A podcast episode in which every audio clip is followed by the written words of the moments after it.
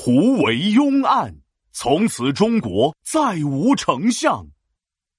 哎，闹闹，你看我画的这幅人物肖像怎么样？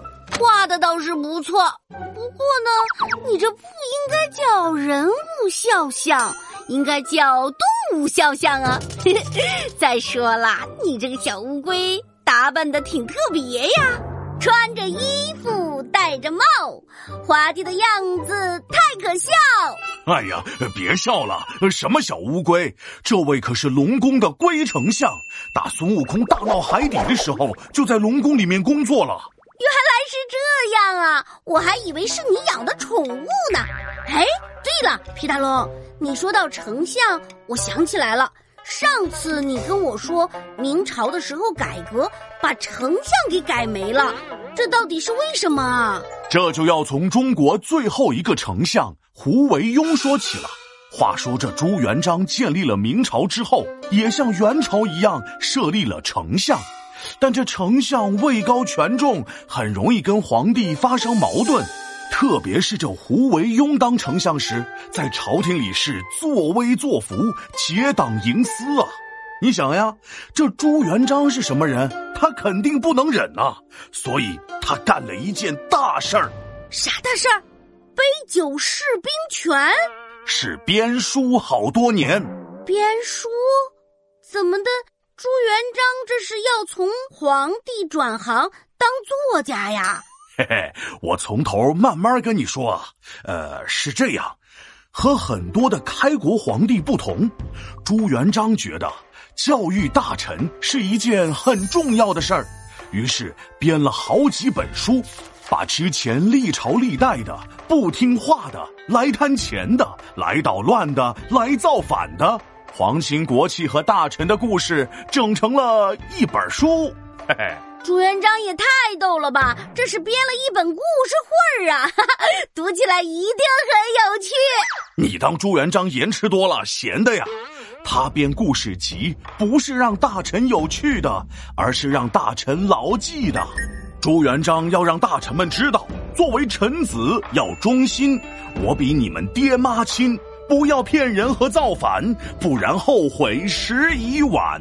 原来朱元璋这还是在吓唬大臣呢，只不过从武力吓唬变成了用编书来吓唬你。但是就在众多大臣里面，还真有一个不怕吓唬的，完全没把朱元璋的书读到心里去。那就是丞相胡惟庸，那他胆子也太大了吧！话说这个胡惟庸脾气不好，特别凶，不把皇帝放眼里，仗着自己立过功。这个胡惟庸身为丞相，在皇帝一人之下，万人之上，掌握着很大的权力，经常自作主张的做一些事情，而且就连专门呈给皇帝的奏折都敢私自拆开看。别说皇帝的奏折不能拆开了，就算是普通人的东西也不能随便拆开呀！这也太没礼貌了吧！嘿嘿，你说的对，这个胡惟庸就是个没有礼数的人，有时候还越过皇帝处理政务，还在朝廷里拉帮结派，培育自己的势力，组建了一个有文臣有武将的小团体。朱元璋一看这情况，心想。不对呀，我是皇上还是你是皇上啊？皇帝是我朱元璋，你当丞相把忙帮，啥事儿全程你处理，没把皇帝放眼里。万一明天你造反，我还怎么把你管？嗯，这个朱元璋说的有道理呀。今天胡惟庸代替皇帝行使权力，那明天很有可能就可以直接代替皇帝了呀。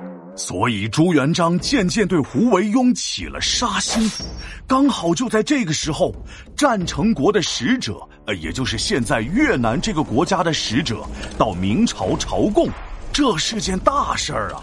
但胡惟庸没报告给朱元璋，被朱元璋发现后，还把责任推到了别人身上，这下朱元璋更生气了，下令查办这事儿。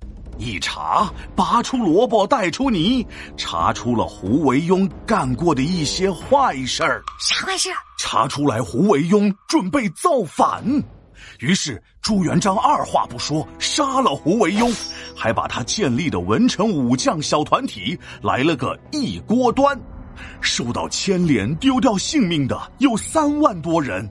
历史上把这件事儿称为胡惟庸案。经过这件事儿之后。朱元璋干脆废掉了丞相这个职位，把权力完全掌控到了自己的手里。从此以后啊，中国皇朝的丞相职位彻底没了，胡惟庸也成了中国历史上最后一名丞相。皮大龙敲黑板，历史原来这么简单。